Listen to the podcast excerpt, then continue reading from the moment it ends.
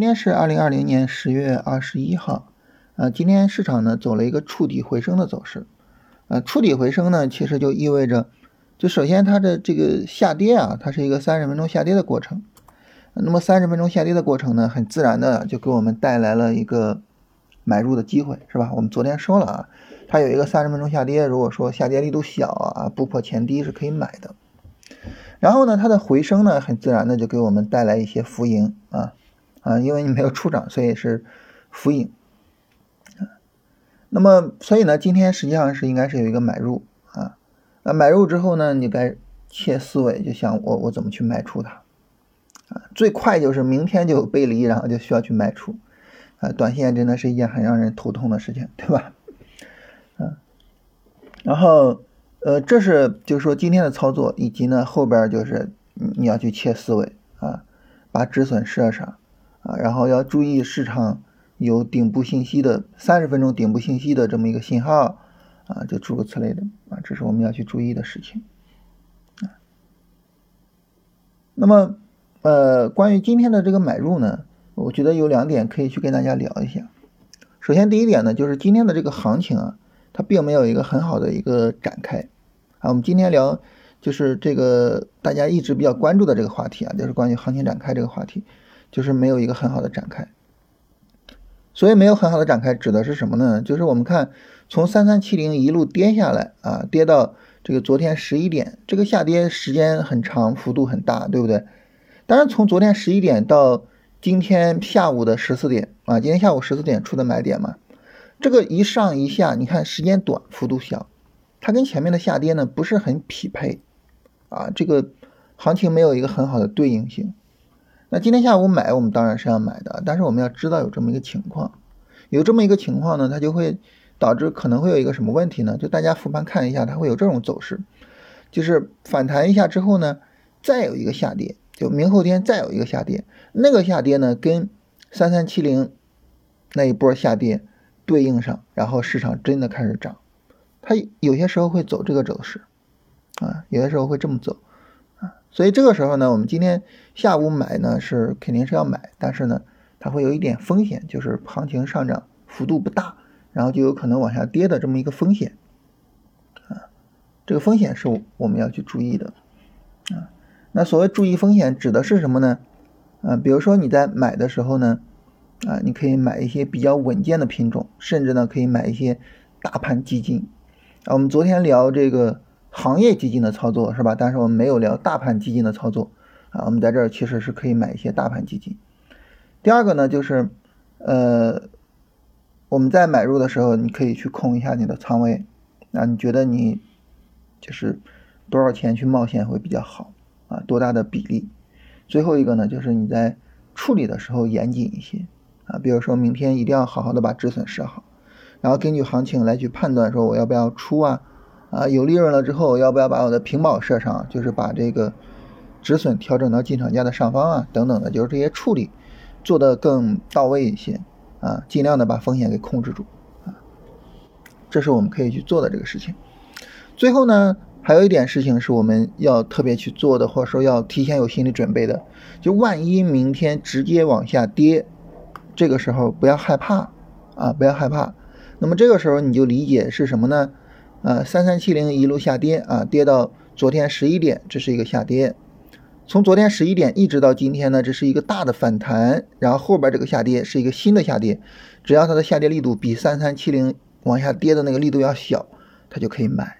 所以这是最后一件事情啊，就是真要说明天下跌的话，不要怕，不要怕啊。这是我们要根据这个上证指数的走势要跟大家强调的这些个部分。那说完上证指数的走势呢，我们来看一下全市场的这些走势。我们很容易发现，就是代表着比较大的股票的上证指数、上证五零、沪深三百，它们比较强，比较抗跌，同时呢，涨的时候呢也能够涨得动。但是反过来呢，代表着一些小股票的，像中证五百、中证一千、创业板就比较弱啊，跌的时候跌得比较厉害，然后反弹起不来。首先呢，这是一个。就市场没有一个稳定热点的一个情况啊，因为昨天还是创业板走的好，对吧？啊，今天市场马上就翻脸了啊，个股就不行了啊。所以呢，就说明说这个市场没有持续的热点。第二个是一个什么问题呢？第二个问题呢，就是说，呃，在这种情况下呢，我们有必要勉强着去做个股吗？有必要说，你看市场不好，个股表现不好，但是我就是有本事，我就是能把那个涨得好的股票，我就是甚至把创业板里面能涨停的股票找出来，有这个必要吗？其实有些时候没有必要啊，像这种。就是不是很稳定的这种市场，个股比较弱的这种市场，其实呢可以考虑买基金，啊，我们昨天聊这个行业 ETF 是吧？那我们今天跟大家说一下，就是你买基金还有一个选择，是买什么呢？买大盘的基金，大盘的基金比呃买的比较多的就是呃上证五零 ETF、沪深三百 ETF、中证五百 ETF 和创业板 ETF 这四个。是买的比较多的，那根据今天这个情况呢，那很明显，我们应该买上证五零 ETF 或者是沪深三百 ETF。一般我会比较喜欢买沪深三百 ETF，因为它比较综合一些。明天如果说市场又切换了也没关系啊，因为它比较它的综合性比较强啊，我比较喜欢买沪深三百啊。就大家可能会觉得，就是买大盘这个事情很不酷，而且呢。赚钱好像不够多，对吧？啊，所以呢，如果说我昨天跟大家聊行业 ETF，大家还能接受，那么今天如果我我们聊大盘 ETF，可能大家就觉得哇，怎么会有人给这个建议？但是这是市场不同的情况啊，市场有买点，但是呢，市场它就是很弱啊，它有买点，但是它就是弱啊，那那那你非得去。勉强着自己吗？没有必要，对吧？这个时候你说我不买，很可惜啊！而且我不知道这个买点之后它会不会直接飙起来，对吧？啊！但是呢，我买，我又不愿意去承担很大的风险，那怎么办呢？其实大盘基金是一个非常好的选择啊！我们在现在的这种情况下，我们的任务是要赚很多钱吗？我们的任务是要把那个会涨百分之二十的股票找出来吗？不是的。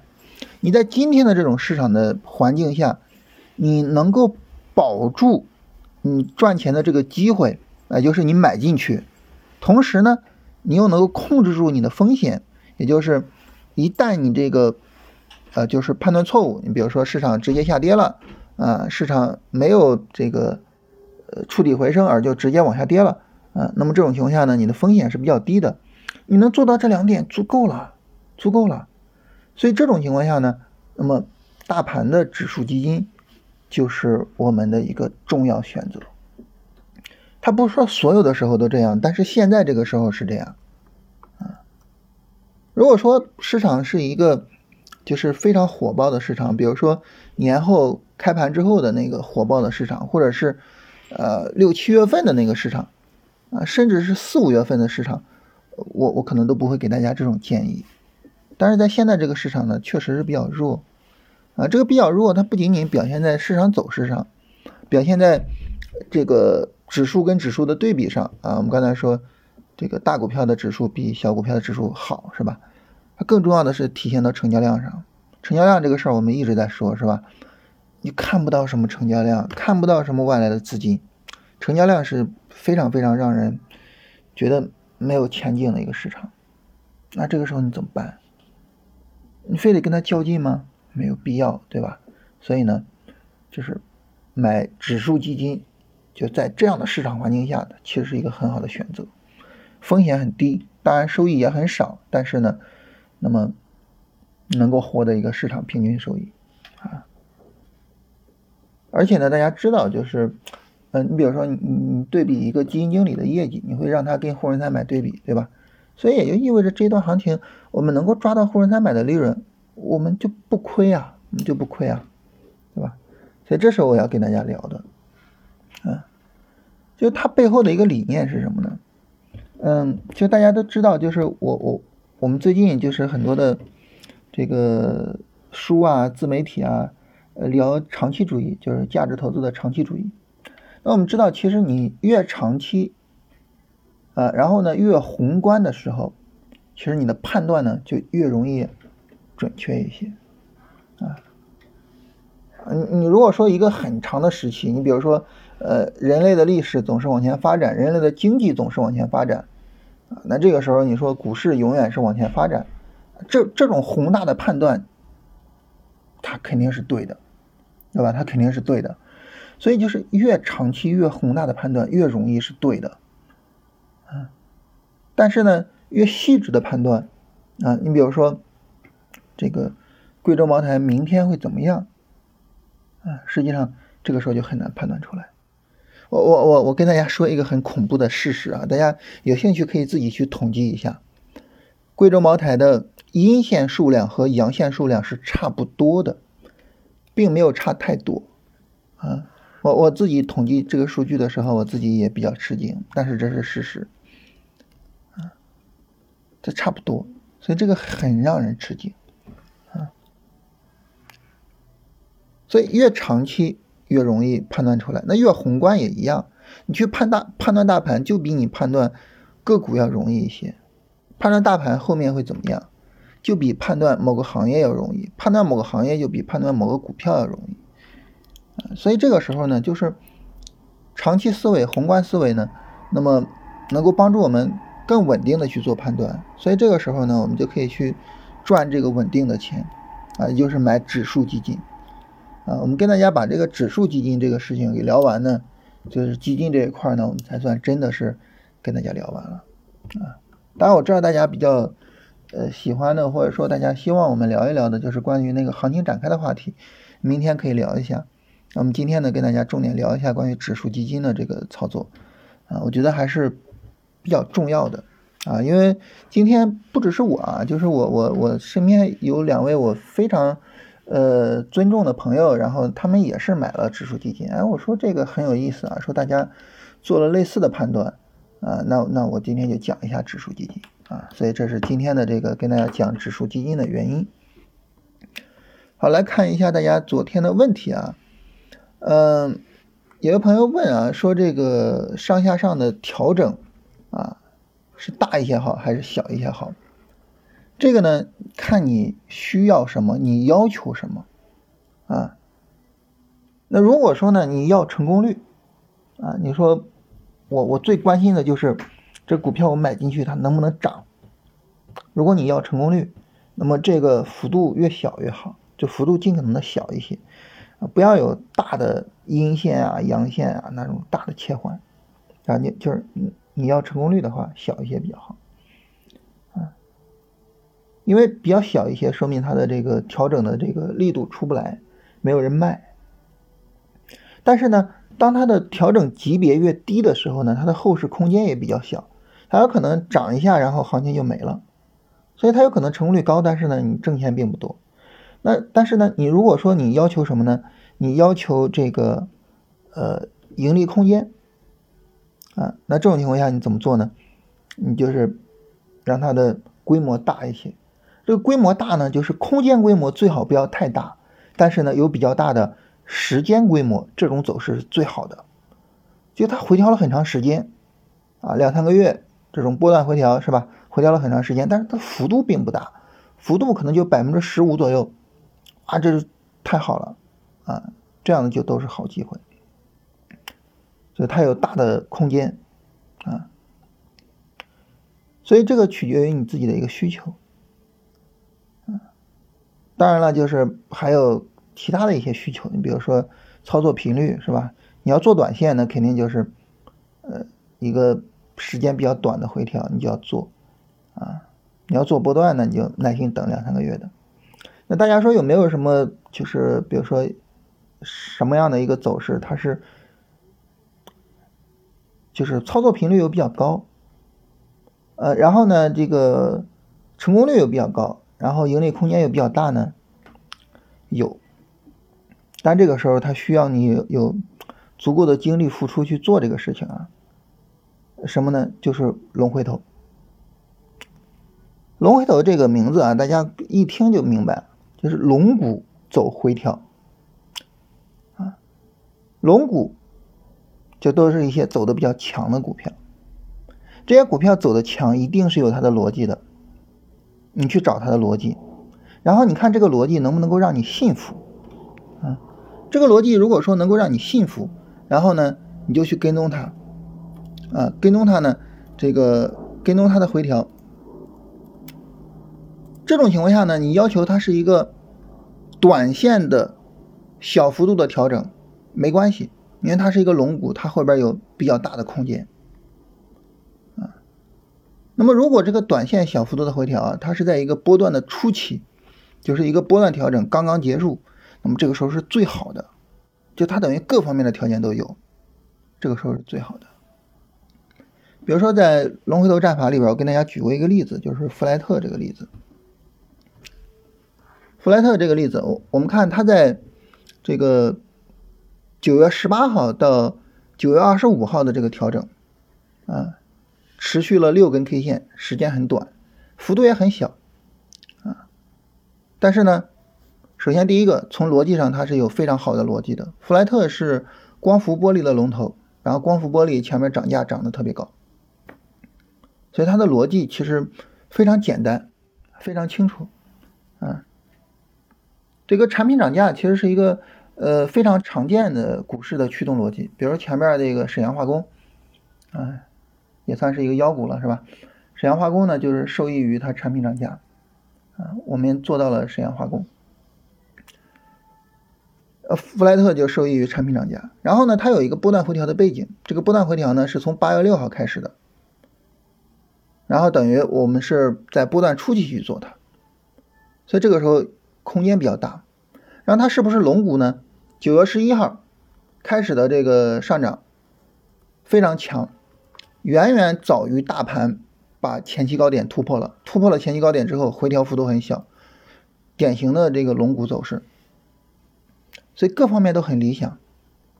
那么在各方面都很理想的情况下呢，那么这个时候你买进去啊，你会发现呢，就是它可能时间非常非常的短。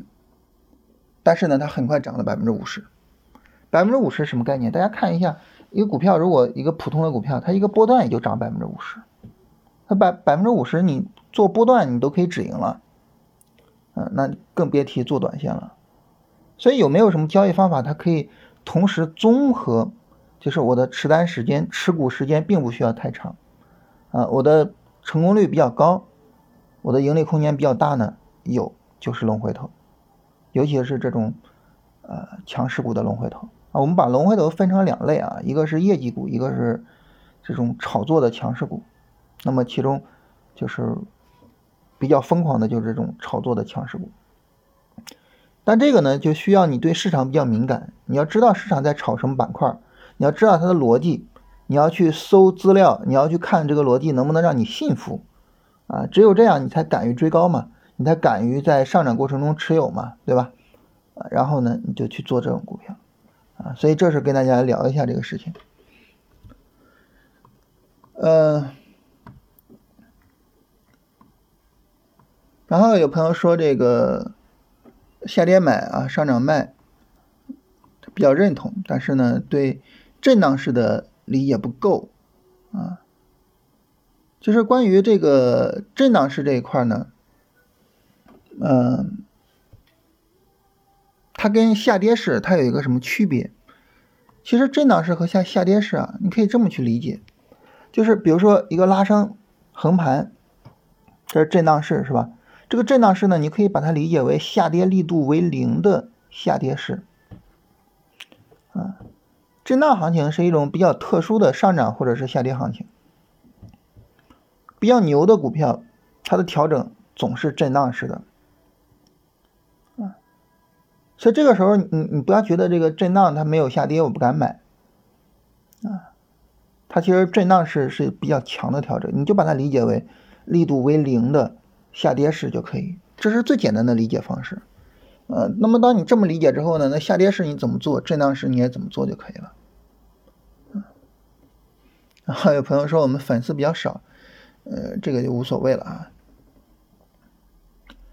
然后说一整套逻辑。呃，耐心的去整理一整套逻辑，呃，龙回头战法那个逻辑就非常的完整啊，从基本面，呃，到技术面，然后呢到一些交易心理啊，各方面都有，非常非常的完整。然后有朋友问说，我们在优酷发的视频啊，大家可以到优酷看我们的视频啊，就是搜“静言股市”就可以。优酷发的视频有一部分看不了了，是怎么回事？啊，在这顺便说一下，我们的公众号叫“云起时”。你看，为什么我们的粉丝非常少啊？是因为我没有这个口播广告的习惯，所以导致粉丝特别少。啊，云起时就是行到水穷处，坐看云起时啊，那三个字云起时。然后公众号里边呢，这个呃，尤其是早期啊，它的那个内容可能也比较适合入门一些。优酷有些视频看不了了，这个是因为优酷把视频给删掉了，这个不是我们的关系，我们没有动过以前的任何东西，就是我们做过的所有视频，我们都在那儿放着。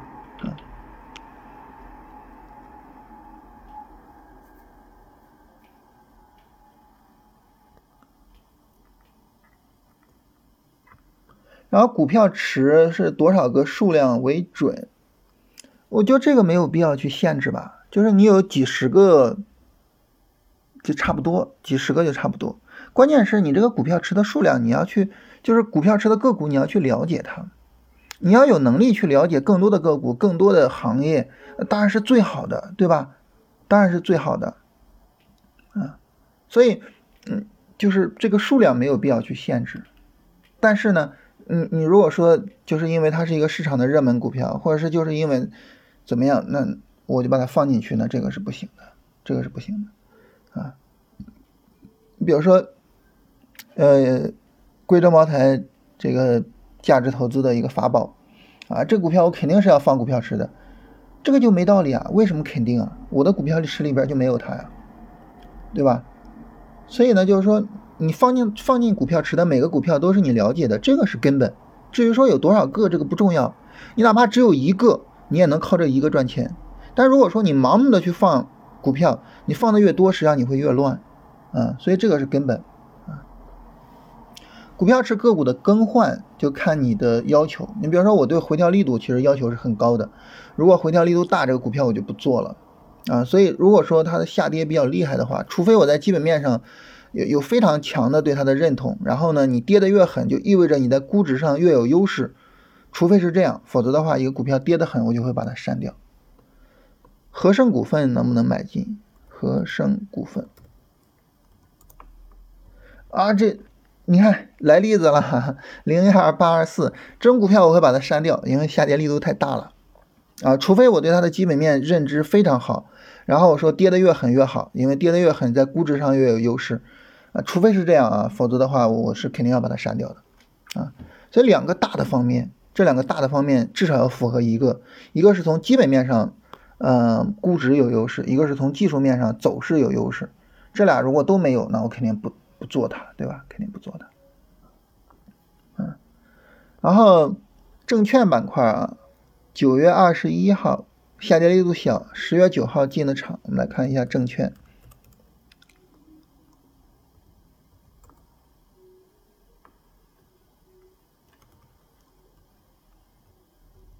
就是问说走势不是很理想，问为什么？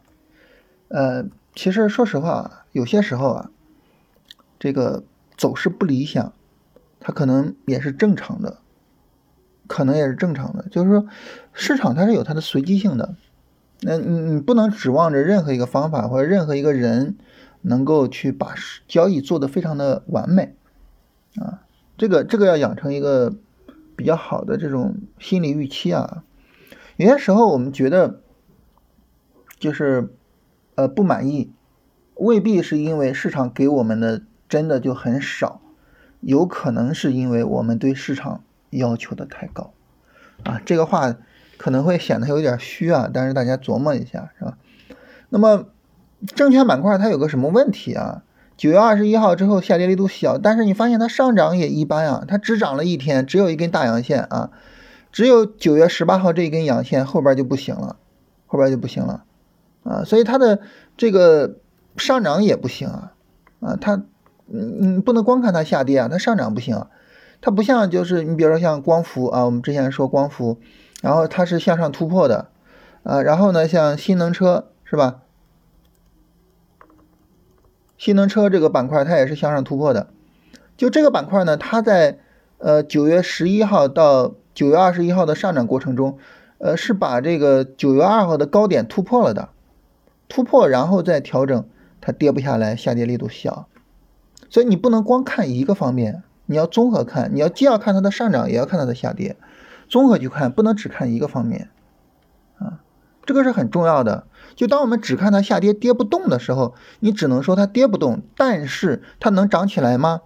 不确定，对不对？不确定，怎么样能够确定它涨起来？它涨得厉害，涨得好，是吧？所以呢，力度这个方面两个，一个是上涨力度大，一个是回调力度小，不要只看一个方面啊，要看这两个方面，好吧？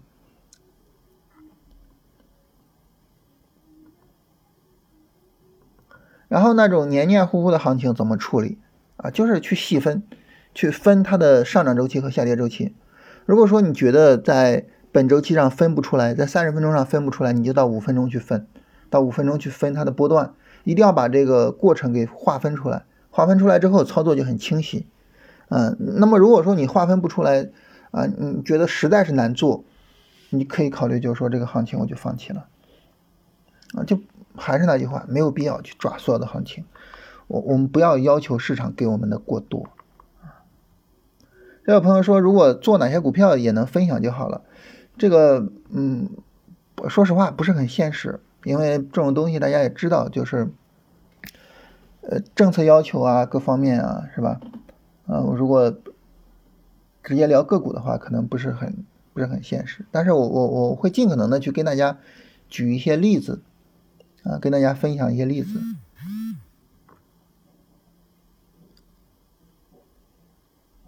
三十分钟进场指的是什么？三十分钟进场指的，就是你建仓的时候三十分钟进场，你做 T 也是三十分钟进场。啊，我我一般不做 T 啊，一般不做 T。三十分钟进场，往往就是说你在进场的时候使用三十分钟做。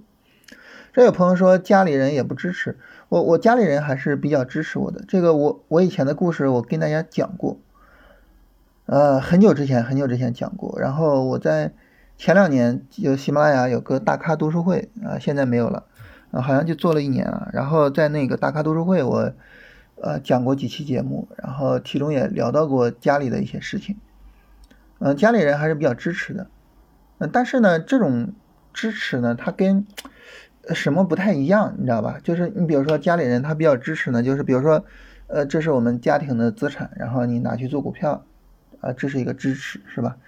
但是呢，你说你你要求家里人，就家里人不做股票，然后他跟你聊股票聊得很开心，然后你们聊得非常的就是，就那种志同道合的，是吧？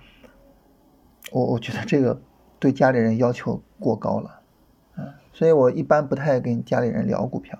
因为他们自己他们不做，啊，所以这个支持呢，跟能够去聊它是两回事情，啊，它是两回事情。就是一个人爱你跟一个人理解你，这是两件事。每个孩子都爱父母，每个父母都爱孩子，但是呢，父母跟孩子之间相互理解、相互了解吗？实际上可能不是那么多，对吧？这是一个其实很有意思的事情啊。好，我们今天就跟大家聊这些啊。明天我跟大家聊聊这个行情展开到底是个啥意思，嗯，然后它对于市场走势到底会有什么影响？